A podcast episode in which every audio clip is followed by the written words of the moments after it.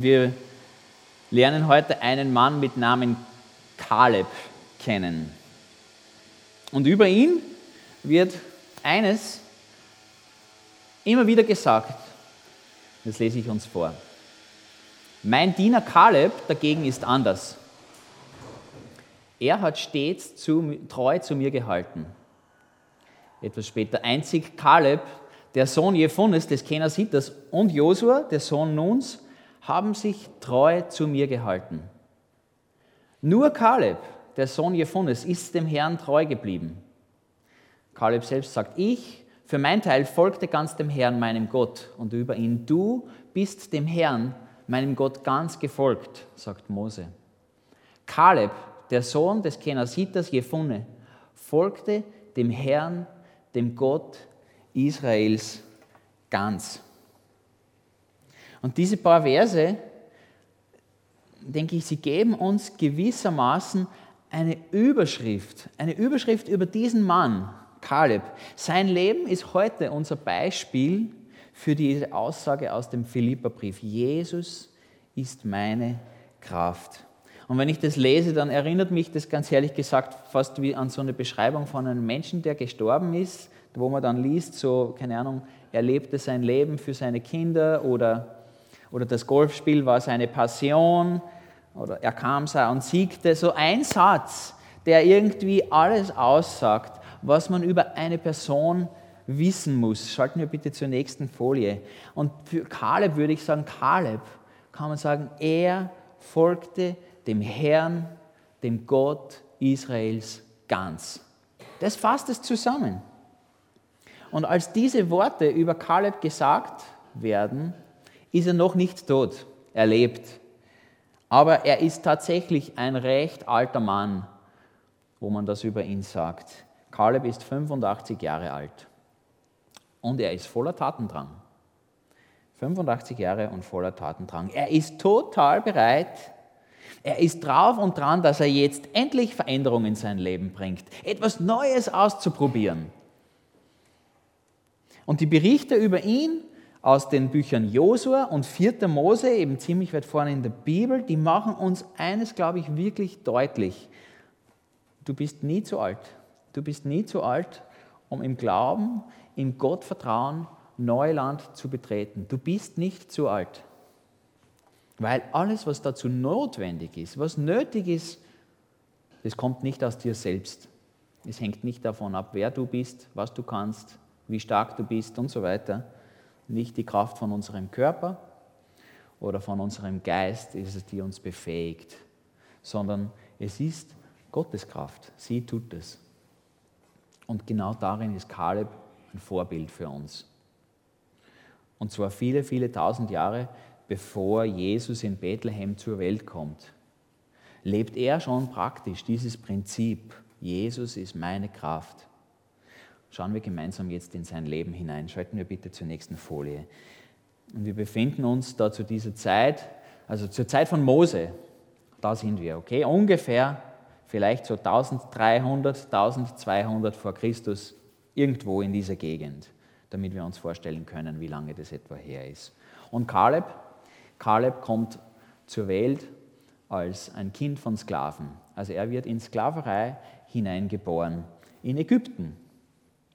Er wächst in Gefangenschaft auf und er wird durch das Blut des Opferlamms beim Passafest vor der größten Plage gerettet, gemeinsam mit dem Volk Israel. Und er erlebt auch die Befreiung aus der Sklaverei.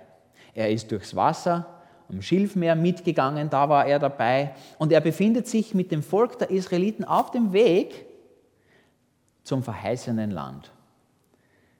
Gott hat gerade eben die zehn Gebote am Sinai gegeben. Und Kaleb begegnet uns dann namentlich zum ersten Mal in 4. Mose Kapitel 13. Dort wird er als erst, zum ersten Mal erwähnt mit Namen, aber es ist möglich, dass zwei Kapitel vorher er einer von den 70 Anführern des Volkes ist. Also ein Vorsteher von einem Stamm Israels, vom Stamm Juda. Auf diese Leute legt Gott seinen Geist, wird damals berichtet. Und es ist so, dass das Volk sich jetzt ein letztes Mal in der Wüste lagert. Und wir lesen in 4. Mose 13, dass der Herr zu Mose sprach und er sagt zu Mose, schick Männer aus, die Kanaan erkunden sollen. Das Land, das ich den Israeliten geben will. Und aus jedem Stamm sollst du einen der führenden Männer auswählen. Und wie der Herr befohlen hatte, so schickte Mose zwölf Männer aus der Wüste Paran los und jeder von ihnen hatte eine führende Stellung in seinem Stamm inne. Mose gab den Spionen folgende Anweisungen mit auf den Weg. Er sagt, nehmt den Weg durch den Negev und steigt dann ins Gebirge hinauf und findet heraus, wie die Beschaffenheit des Landes ist und ob die Leute, die dort leben, stark oder schwach, wenige oder viele sind. Macht ausfindig, ob das Land gut oder schlecht ist und ob die Städte befestigt oder unbefestigt sind. Findet weiter heraus, ob der Boden fruchtbar oder karg ist und ob es dort Bäume gibt oder nicht. Seid mutig und bringt Kostproben der Früchte des Landes mit. Zu jener Zeit wurden nämlich gerade die ersten Trauben reif. Und so machten sie sich auf den Weg und erkundeten das Land, von der Wüste Zin bis nach Rehob, das an dem Weg nach Hamath liegt. Sie überquerten den Negev und gelangten nach Hebron, wo die Anakiter, Ahiman, Sheshai und Talmai lebten. Hebron war sieben Jahre vor der ägyptischen Stadt Zoan gegründet worden. Können wir auf die nächste Folie schalten. Und als sie ins Eschkoltal kamen, pflückten sie dort Granatäpfel und Feigen und schnitten eine Weinrebe ab, die zwei Personen an einem Stock zwischen, zwischen sich tragen mussten. Deshalb wurde dieses Tal Eschkoltal genannt, weil die Israeliten dort diese Traube abgeschnitten hatten. Zu diesem Zeitpunkt liegt ein langer Weg hinter uns. Ein langer Weg liegt hinter uns, ein beschwerlicher Weg liegt hinter uns. Und wenn wir richtig weit zurückspulen jetzt in der Geschichte, dann kommen wir irgendwann zum Stammvater Abraham. Abraham, dem hat Gott zugesagt, ihm hat er versprochen, ich will dir viele Nachkommen schenken. Ich, ich will, dass du zum Segen für alle Völker wirst. Und ein Land, ein Land soll dir gehören. Und jetzt, heute, heute ist es soweit. Da, wo wir uns in der Geschichte jetzt befinden, jetzt stehen sie an der Grenze zu genau diesem Gebiet, das Gott ihnen geben will. Die Verheißung erfüllt sich jetzt. Und so schickt man zwölf Kundschafter aus in dieses Land 5. Mose 1,21 sagt uns später, erinnert uns, dass der Auftrag eigentlich anders gelautet hätte. Sie hätten keine Kundschafter ausschicken sollen. Eigentlich hat Gott gesagt, geht. Geht und nehmt es in Besitz. Habt keine Angst und seid nicht mutlos. Seid mutig und stark. Geht und nehmt es in Besitz. Aber Angst, Mutlosigkeit, die überwiegen. Und so schlagen sie vor, naja, es wäre doch, können wir vielleicht das Land ausspionieren zuerst? Schauen, wie das so ist. Und, und Gott gesteht ihnen das zu. Und so ist Kaleb, er ist damals etwa 40 Jahre alt herum, er ist einer von den Männern, die als Kundschafter ausgesandt werden. Und man sagt ihnen, nehmt diese und nehmt jene Route, geht dort und da und findet alles heraus, oder? Findet für uns alles heraus, erzählt uns, sind die Leute stark, sind die Leute schwach? Sind sie viele? Wenige? Ist das Land gut überhaupt? Wie schauen die Städte aus? Wie sind sie gebaut? Wie sind sie befestigt? Ist der Boden fruchtbar? Gibt es Wälder? Und bringt uns bitte was zum Naschen mit, weil in der Wüste nicht so. Und mit dieser Liste im Gepäck ziehen diese Leute los, oder? Sie haben das im Kopf, das müssen sie tun, die Gefährten es wirkt, als ob die einfach durch einen Obstgarten spazieren, oder? Wenn wir diesen Bericht, den ich gerade gelesen habe, hören. Sie pflücken Granatäpfel, sie pflücken Feigen, Weintrauben und was für welche, was für Weintrauben. Man bringt so ein Prachtexemplar von einer Rebe zurück, dass zwei Leute das an einem Stecken traben müssen. So etwas habe ich noch nie gesehen. Und man gibt einen Bericht, als man zurückkommt. Also man bringt das mit, aber man erzählt auch und sagt, nachdem sie 40 tagelang das Land erkundet hatten, kehrten sie zurück, die Männer. Ja? Und als sie bei Mose, Aaron und der ganzen Gemeinschaft der Israeliten in Kadesh in der Wüste Paran eben wieder eintrafen, berichteten sie ihnen und sie zeigten ihnen die Früchte des Landes. Und ihr Bericht lautete folgendermaßen. Wir kamen in das Land, in das du uns geschickt hast. Dort fließen in der Tat Milch und Honig. Und das hier sind Früchte, die dort wachsen. Wow, oder? Good news. Das sind gute Nachrichten. Das Essen wächst einem scheinbar direkt in den Mund hinein. Klingt gut. Also, ich würde mich dort wohlfühlen. Aber ihr Bericht ist damit nicht zu Ende. Sie erzählen mehr. Und diese Skizze von diesem Land, die geht über zum Grau hin zum Dunkelgrau, plötzlich bis ins tiefschwarze kippt sie komischerweise. Die Leute, die Menschen, die dort leben, sind stark. Und ihre, das ist schrecklich, oder? Ihre Städte sind sehr groß und gut befestigt. Sogar die Anakita haben wir dort gesehen. Die Amalekiter wohnen im Negev und die Hethiter, Jebusiter und Amoriter im Gebirge. Also viele Völker oder viele Feinde heißt es. Die Kanaaniter wohnen an der Mittelmeerküste und im Jordantal. Wir können nicht, wir können nicht gegen sie in den Kampf ziehen, denn sie sind stärker als wir. Und sie stellten den Israeliten das Land, das sie erkunden, ähm, sie stellten den Israeliten das Land, das sie erkundet hatten, negativ dar. Das Land, das wir durch, durch das wir gezogen sind, um es zu erkunden, es verschlingt seine Bewohner. Das Land verschlingt seine Bewohner. Die Menschen, die wir dort gesehen haben, sie sind sehr groß. Sogar die Riesen, die Anakita haben wir gesehen. Wir kamen uns neben ihnen wie Heuschrecken vor. Und in ihren Augen waren wir das auch.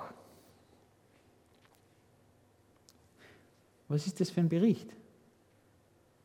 Sie nennen das Land, sie nennen es das Land, in das Mose sie geschickt hat. In das Land, das du uns geschickt hast, sagen sie zu Mose. Das ist vielleicht ein grundlegendes Problem, oder? In dieser Angelegenheit. Sie nehmen außerdem an, dass sie es kämpfend erobern sollen. Alleine. Also im Sinne von selber, mit menschlicher Kraft, mit, mit unseren Werkzeugen, mit dem, was wir haben. Und dazu sind sie halt zu schwach, zu klein, zu wenige. Das ist fast wie in einem Fantasy-Roman, oder? Oder so einem Film. Das Land frisst seine Bewohner. Ja, völlig frei erfunden. Kommt aus der Fantasie. Das Land frisst seine Bewohner. Die, die Leute, die sind nicht einfach nur groß, nein, nein. Wir haben Riesen gesehen. Riesen haben wir gesehen. Drachen sind uns keine begegnet, aber wir selbst, wir waren wie Heuschrecken kleine Grashüpfer. So, wir waren wie winziges Ungeziefer. Mini klein wir. Auf den Punkt gebracht sagen sie, wir sind chancenlos. Wir haben keine Chance. So sind unsere Aussichten. Es geht nicht, weil wir sind zu klein. Sie sind zu groß. Wir sind zu schwach. Sie sind zu stark. Uns fehlt die Kraft. Uns fehlt ganz einfach die Kraft, die dazu notwendig wäre. Das sagen die Kundschafter. Und wie ein Chor setzt das Volk ein, als ob sie nur auf den Dirigenten gewartet hätten, der ihnen den Einsatz gibt. Und sie sagen, wir werden alle sterben. Ach, wären wir doch in Ägypten geblieben. Oh, wären wir doch in der Wüste gestorben. Wir hätten uns so viel Mühsal erspart. Mose ist schuld. Mose ist schuld. Oder? Es war seine Idee, es war sein Weg. Er hat uns hierher gebracht wir brauchen jemanden anderen als Mose in Wirklichkeit. Das wäre eine Lösung. Und die Israeliten, sie schreien laut. Sie sind entmutigt und in 4. Mose 14, Vers 1 lesen wir, sie weinten die ganze Nacht hindurch. Was für ein Geplärr, oder? Kannst du dir das vorstellen? Sie weinen die ganze Nacht hindurch und mitten da hinein macht sich eine einsame Stimme hörbar. Kaleb. Kaleb. Er sagt, lasst uns sofort aufbrechen und das Land einnehmen. Denn wir können es ganz bestimmt erobern, rief er. Wir können es. Kennst du diesen Satz? Yes, we can. Ist nur gestohlen. Kaleb hat das gesagt. Wir können es. Aber Kaleb ist nicht übermütig. Kaleb ist nicht übermütig. Er hat ganz einfach Gott nicht aus den Augen verloren. Er bleibt nicht an diesem Mose hängen, sondern er hat den Blick auf Gott gerichtet in dem Ganzen. Die nächste Folie bitte. Kaleb, Kaleb hat auch die Städte gesehen, ja. Er war ja mit dabei. Er hat auch die großgewachsenen Leute gesehen, ja. Er erinnert sich an das fruchtbare Land, aber noch viel mehr erinnert er sich an das, was Gott gesagt hat. Das Land, das wir durchwandert und ausgekundschaftet haben, ist sehr gut, sagt Kaleb. Und wenn der Herr uns gut gesinnt ist, wird er uns in dieses Land bringen und es uns geben. Es ist ein Land, in dem Milch und Honig überfließen. Aber lehnt euch nicht gegen den Herrn auf und habt keine Angst vor den Bewohnern des Landes. Sie werden eine leichte Beute für uns sein. Sie haben keinen Schutz. Aber mit uns ist der Herr. Habt also keine Angst vor ihnen. Darauf, darauf basiert eine Entscheidung, die im Glauben gefällt wird. Sie zieht nämlich Schlüsse von Gott ausgehend auf die Schwierigkeiten, die vor einem stehen. Der Unglaube auf der anderen Seite, der fängt an bei den Schwierigkeiten und schließt von den Schwierigkeiten auf Gott, falls man überhaupt bis zu Gott kommt, weil man meistens dann eigentlich an sich selbst schon hängen bleibt, oder? So war es ja der Fall bei den Israeliten. Sie schauen die Schwierigkeiten an und sie kommen dann an sich selbst gar nicht mehr vorbei.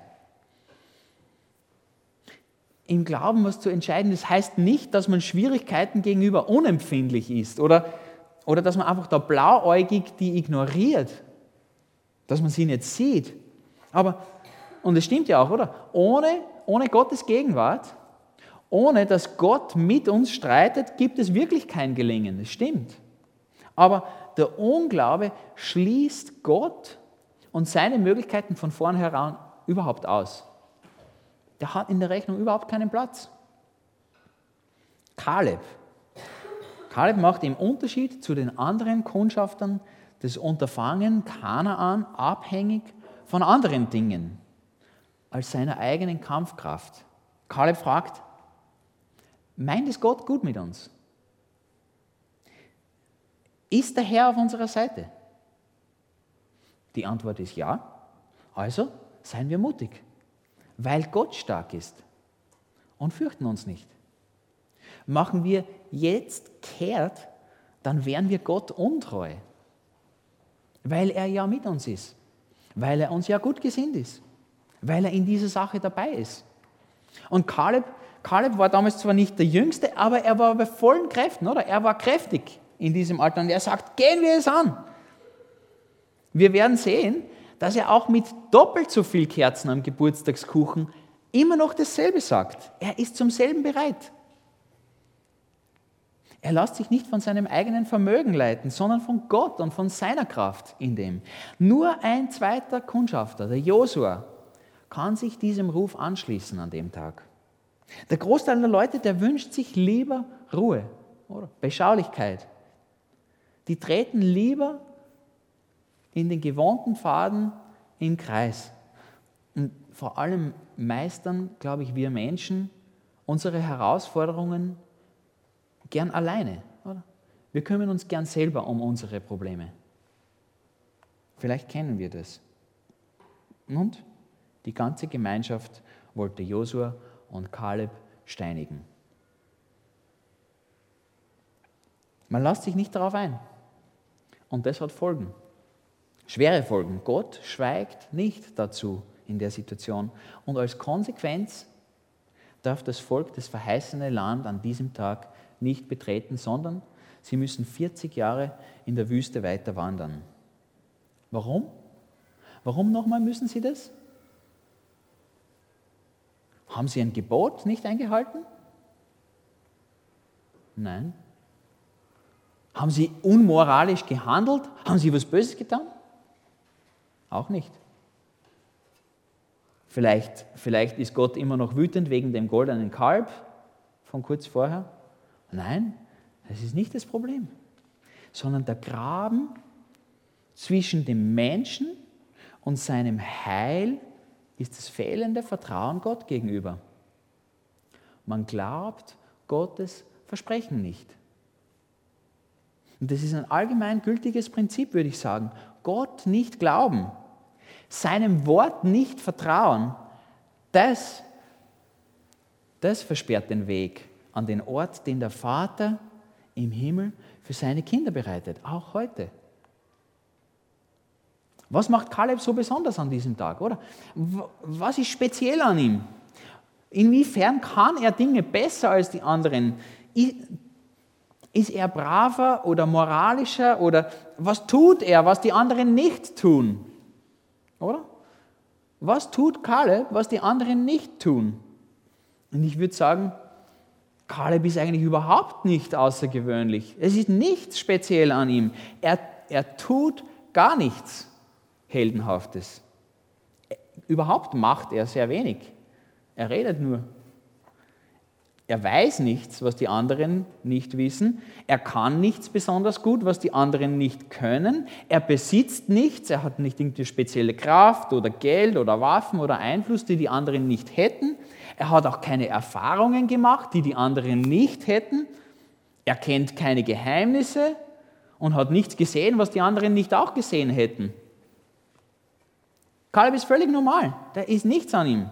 In jeder Hinsicht. Und ich glaube, das ist so hilfreich für uns, oder? An seiner Geschichte ist das hilfreich. Es geht überhaupt nicht darum, was Kaleb kann oder was er tut oder eben nicht. Worum geht es? Ich glaube, die Berichte über Kaleb werfen für uns die Frage auf, was traust du Gott zu? Nicht, was traust du dir selber zu, was traust du Gott zu? Und es ist, glaube ich, als ob dieser Psalm 81, aus dem ich vorhin schon einen Ausschnitt gelesen habe, als ob dieser Psalm direkt in diesen Moment damals hineingesprochen worden ist. Da sagt Gott, ich bin der Herr, dein Gott, der dich aus Ägypten befreit hat. Öffne deinen Mund weit. Ich will ihn mit guten Dingen füllen. Wenn doch mein Volk auf mich hören würde wenn Israel mir doch gehorchen und sich doch an meine Wege halten würde. Wie schnell würde ich dann seine Feinde unterwerfen und meine Hand gegen seine Gegner wenden? Aber damals hat man beschlossen, ich glaube, wir, glaub, wir erwarten hier zu viel von Gott mit diesem Land. Äh, äh, das ist mehr, als er bewerkstelligen kann. Und Gott reagiert immer auf den Glauben des Menschen. Und also lasst er das Volk umkehren. Weil dort wollen sie ja hin. Das sagen sie ja. Wären wir doch in Ägypten, wären wir doch in der Wüste gestorben. Ach, das wäre doch so gut. Und Gott entlässt die Leute genau dorthin, wohin ihr Glaube sie führt oder entführt. Und so kommt es zu dieser berühmten Wüstenwanderung. Und Jahrzehnte vergehen, bis die Israeliten noch einmal zur Grenze dieses Landes kommen. Und Kaleb ist immer noch Teil von der Partie. Er ist immer noch dabei. Ja, 40 Jahre sind vergangen. Er ist dramatisch älter geworden, kann man sagen. Und Josua, auch ein Kundschafter von damals, er ist auch noch dabei und er ist jetzt dabei, endlich, dass sie dieses Land verteilen unter dem Volk. Und der alte Kaleb hat Gottes Versprechen noch immer nicht vergessen. Er kann sich immer noch an das erinnern und haltet sich immer noch an dem fest, was Gott gesagt hat. Und er macht seine Ansprüche geltend. Und zwar seine Ansprüche an Gottes Zusagen. Gott hat es gesagt, ich will es. Josua 14, 6 bis 12. Denke daran, sagt er zu Josua, denke daran, was der Herr in Kadesh Barnea zu Mose, dem Gottesmann, über dich und mich sagte. Ich war 40 Jahre alt als mich Mose, der Diener des Herrn von Kadesh Barnea aus, losschickte, um das Land zu erkunden. Ich kehrte zurück und lieferte ihm aus vollster Überzeugung einen positiven Bericht. Doch meine Brüder, die mit mir gegangen waren, machten dem Volk Angst und nahmen ihm den Mut. Ich, für mein Teil, folgte dem Herrn, meinem Gott, ganz Deshalb versprach mir Mose damals mit einem Eid, das Land, das du betreten hast, wird für immer das Erbteil deiner Familie sein. Denn du bist dem Herrn, meinem Gott, ganz gefolgt. Der Herr hat mich bis jetzt am Leben erhalten, wie er es versprochen hat. Vor 45 Jahren gab er Mose während der Wüstenwanderung Israels diese Zusage an mich. Heute bin ich 85 Jahre alt. Ich bin immer noch so stark wie damals, als Mose mich auf Kundschaft schickte. Und ich bin heute noch rüstig und genauso gut im Kampf wie damals. Deshalb bitte ich dich, mir das Bergland zu geben, das der Herr mir an diesem Tag versprochen hat. Du wirst dich erinnern, damals kundschafteten wir aus, dass dort die Anakiter in großen, befestigten Städten leben.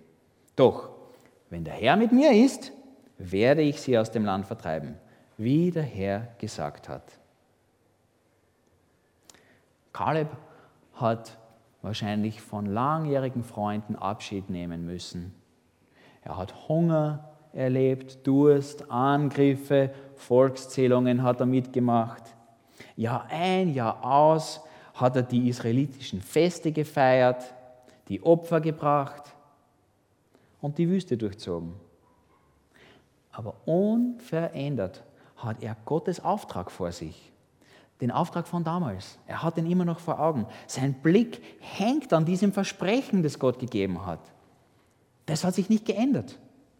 Seine Überzeugung, dass Gott fähig ist, das zu tun, was er sagt, glaubt er. Und Kaleb muss unglaublich lang warten, oder? Er muss unglaublich lang unverschuldet warten dass sich diese Zusage Gottes erfüllt.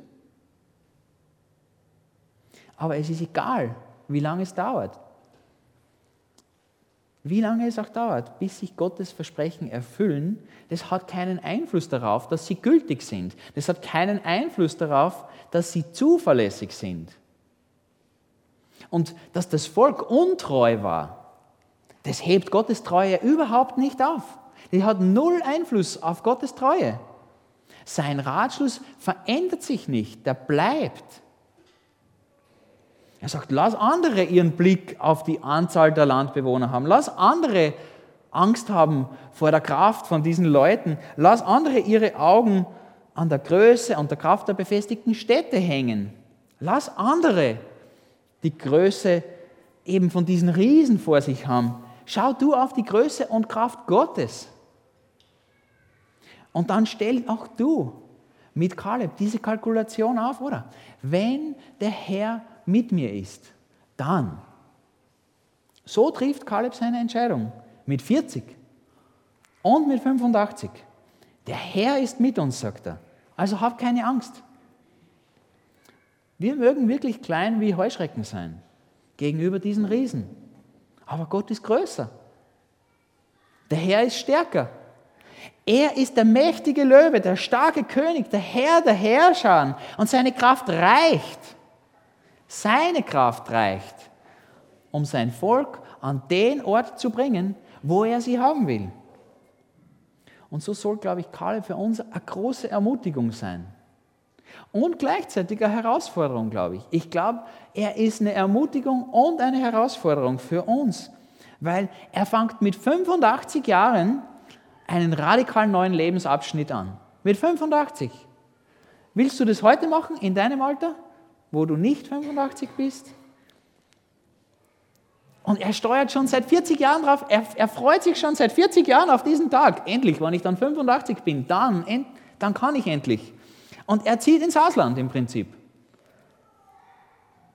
Und dort setzt er sich nicht an den Strand und geht in Pension, nein, er will jetzt das Bergland erobern der hätte sich da irgendwie grüne Wiesen irgendwo im Tal aussuchen können beim Fluss. Nein, ich will in die Berge, sagt er.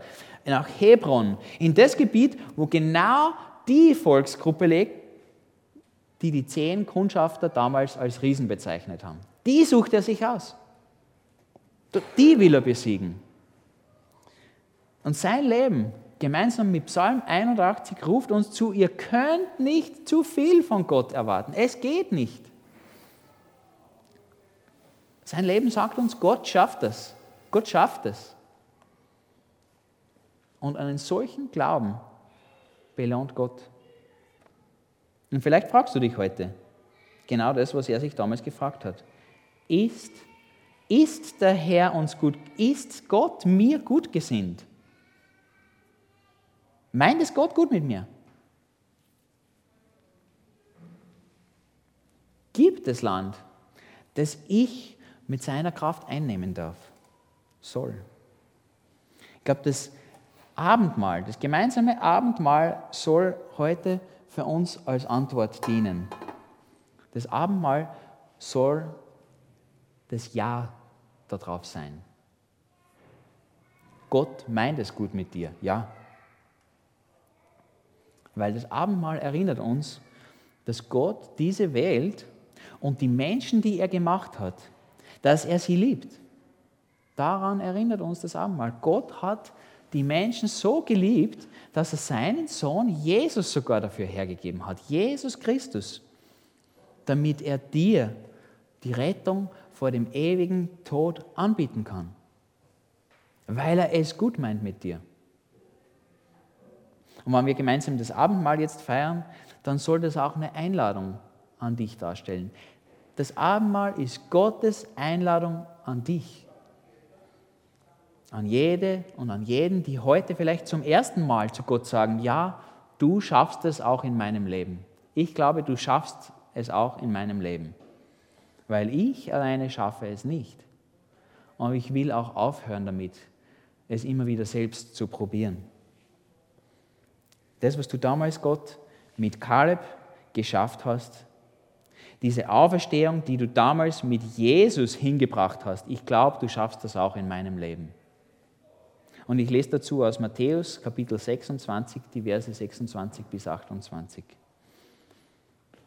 Während sie aßen, nahm Jesus einen Laib Brot. Er dankte und bat Gott um seinen Segen. Dann brach er ihn in Stücke und gab sie den Jüngern mit den Worten, nehmt, nehmt und esst, denn das ist mein Leib. Und dann nahm er einen Becher mit Wein und dankte Gott dafür.